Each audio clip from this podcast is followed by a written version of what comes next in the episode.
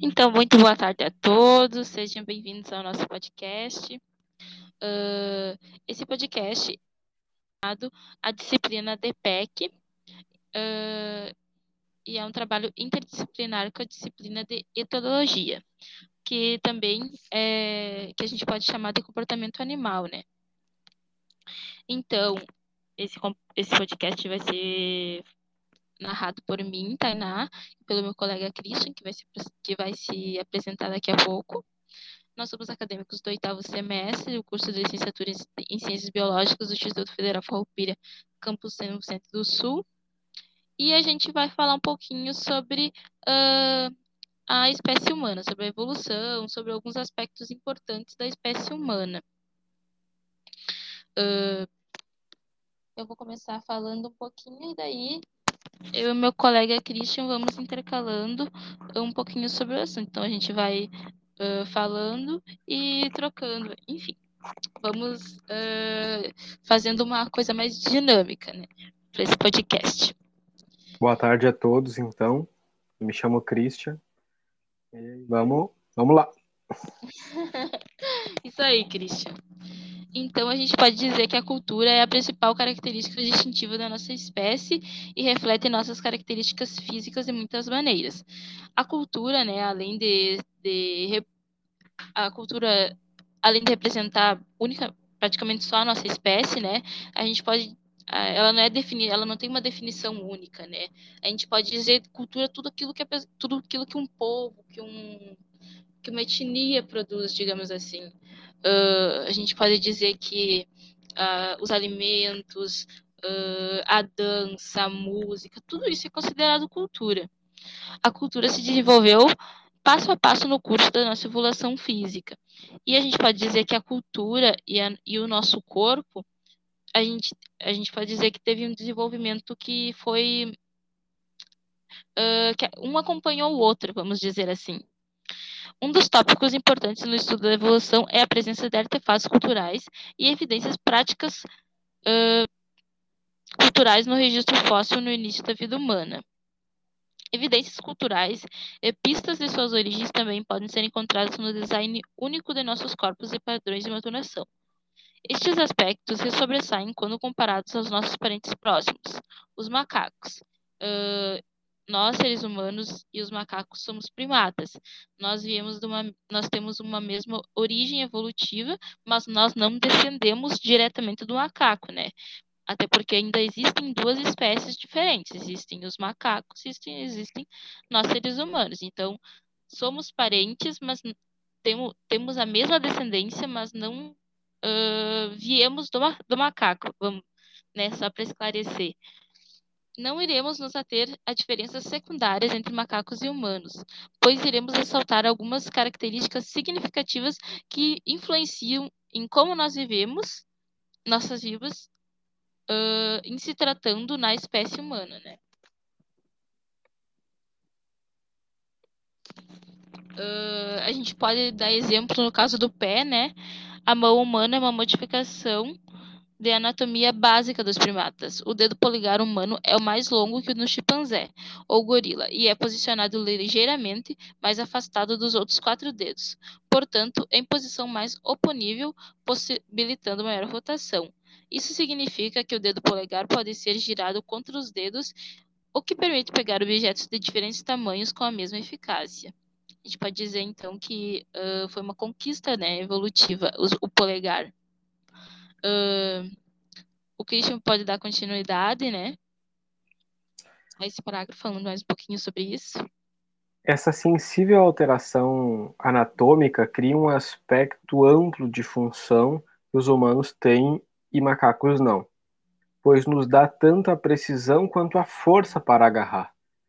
O alcance de atividades passíveis de serem executadas pelas mãos humanas são bastante diversificadas e possibilitaram a utilização de ferramentas como a lança, machado, utilizar agulhas e linha, acalmar uma criança, pintar uma obra de arte e tocar uma música em um piano ou um violino.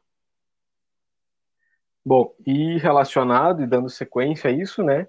A face humana apesar de possuir o mesmo número de músculos que a face de um chimpanzé, mostra a adaptação intensa e complicada da vida social humana. Os chimpanzés apresentam muitas das expressões faciais básicas do ser humano, porém nós somos capazes de utilizar essas expressões com nuances de mensagens altamente complexas. Né? Aquela olhada que a gente costuma dar para uma pessoa com uma expressão facial, entregando que, por exemplo, a gente não está satisfeito com algo, enfim, esse tipo de expressão facial.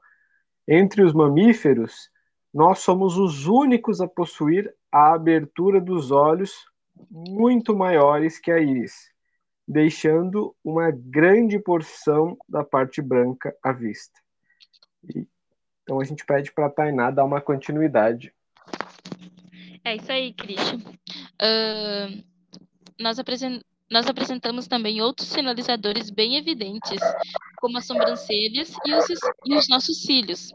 Nossos olhos são capazes de comunicar estados sutis da mente, permitindo também ler e interpretar estados emocionais, atitudes e ações eminentes. Também note os lábios Pare... Note, note que os lábios parecem atenuados eh, com, em comparação com o chimpanzé, né, no caso. Expressões, sorriso e contato olho a olho são mensagens não verbais e constituem um idioma internacional. Nós somos, como nossas faces constantemente revelam, criaturas muito sociais. Então, uh, nós da espécie humana, geralmente, quando a gente, a gente expressa muito pela, pela, pela face, né? Muitas vezes a gente não precisa nem falar nada, às vezes só o olhar, só uma olhada, uma, uma piscada, alguma coisa, e a gente já identifica que, que aquela pessoa ou está flertando, ou, tá, ou não está satisfeita com aquela situação, ou que aquela situação está muito legal. Então, a gente tem muito isso, uh, da gente conseguir mostrar para as outras pessoas com o nosso rosto como a gente está, se a gente está feliz, se a gente está triste, se a gente está alegre, se a gente não está satisfeito com aquela situação. Então, tudo isso fica muito evidente com a nossa face. Isso, isso é, é uma conquista muito importante em relação aos nossos parentes, os primatas, macacos, chimpanzés, enfim. Dando continuidade, né? A garganta humana foi modificada para facilitar a fala. Nós temos uma câmara de, res de ressonância de uma polegada e meia acima da laringe, que serve para a vocalização dos sons. O fabuloso alcance dos sons que o aparato vocal humano pode produzir vai dos grunhidos e guinchos animais até a execução perfeita de uma ópera. Então, aquelas óperas lindas, maravilhosas da italianas, por exemplo, né? Tudo graças a essas modificações que e dessas modificações e características evolutivas da espécie humana que a espécie humana tem, né? Uh, que possibilitou que esse tipo de coisa acontecesse. Uh, Christian, pode dar continuidade? Claro. Por outro lado, essa adaptação uh, da garganta humana, né, uh, para possibilitar nossa fala, ela também pode possibilitar a ocorrência de sufocamento com alimentos, que é um perigo muito inexistente para a maioria das criaturas, mas que para a gente, né, dada a questão da fala, pode ser fatal.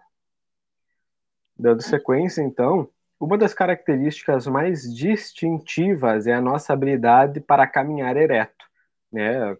Nós andamos em pé, no caso, que seria o ereto.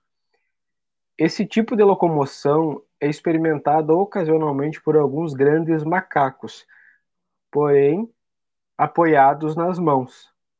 Analisando o esqueleto humano, podemos verificar que a nossa anatomia é projetada para isso, e afetou diretamente a estrutura deste esqueleto, onde temos o crânio acima da coluna vertebral, uh, por exemplo, com a passagem né, pela medula espinhal que se liga ao cérebro, centrado na sua base. Tainá, tu pode dar continuidade para nós? Sim, uh, os humanos têm uma. Uh, a gente pode dizer né, que os humanos têm uma curva em S na coluna para apoiar o peso superior do corpo. A estrutura pélvica foi adaptada para suportar a tensão e o peso associado ao bipedalismo, bem como a ligação do fêmur com o quadril também foi modificado para estes propósitos. Evidências fósseis mostram que o bipedalismo antecede o gênero Homo. Essas, então, a gente pode dizer que são algumas características, algumas. Uh, tem outras características que também são muito importantes uh, de serem faladas, mas como a gente tem um breve tempo aqui do podcast, a gente não pode se uh, estender muito, a gente resolveu selecionar algumas assim que, que são mais interessantes, digamos assim. É exatamente, pessoal, né, como a colega colocou, realmente a gente teria muitas outras características que, se comparada a outras espécies, seriam bem interessantes de serem levadas em consideração mas como o nosso tempo está extrapolando até, né, a gente vai acabar ficando só com essas duas características. Ok? Tá certo, muito obrigada a todas as pessoas que irão ouvir nosso podcast. Uh, é isso aí, até mais, tchau, tchau. Tchau, tchau, pessoal.